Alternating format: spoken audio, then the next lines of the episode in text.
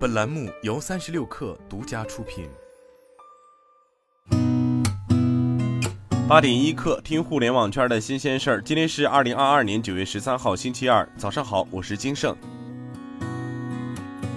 据证券时报报道，一场探讨珠海市预制菜产业发展的座谈会于九月七号在珠海召开。董明珠在会上表示。结合企业自身优势，格力电器将成立预制菜装备制造公司。预制菜装备制造公司将注重研发、生产和运销服务，为预制菜产业发展提供技术支撑。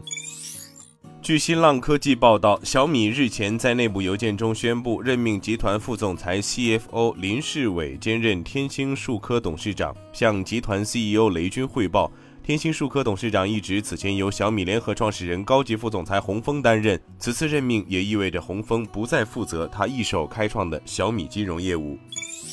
三十六氪获悉，据宁德时代微信公众号，宁德时代与宝马集团于九月九号宣布达成一项长期协议，从二零二五年开始。宁德时代将为宝马集团新时代车型架构的纯电车型供应圆柱电池。根据协议，宁德时代将为宝马供应标准直径为四十六毫米的新型圆柱电池。这些产品将在位于中国和欧洲的两座电池工厂生产，每座工厂供应宝马的年产能高达二十亿瓦时。据财联社报道，知情人士对记者透露。吉利汽车高端智能电动品牌极氪旗下零零一车型已于前三季度完成七万辆大定订单，极氪零零九也将于四季度推出。同日，极氪宣布因车型热销，极氪零零一自即日起下定的订单预计将于二零二三年开启交付，且未来一段时间内下定的魏版订单交付时仍可享受二零二二年国家补贴，具体覆盖的订单时段将另行通知。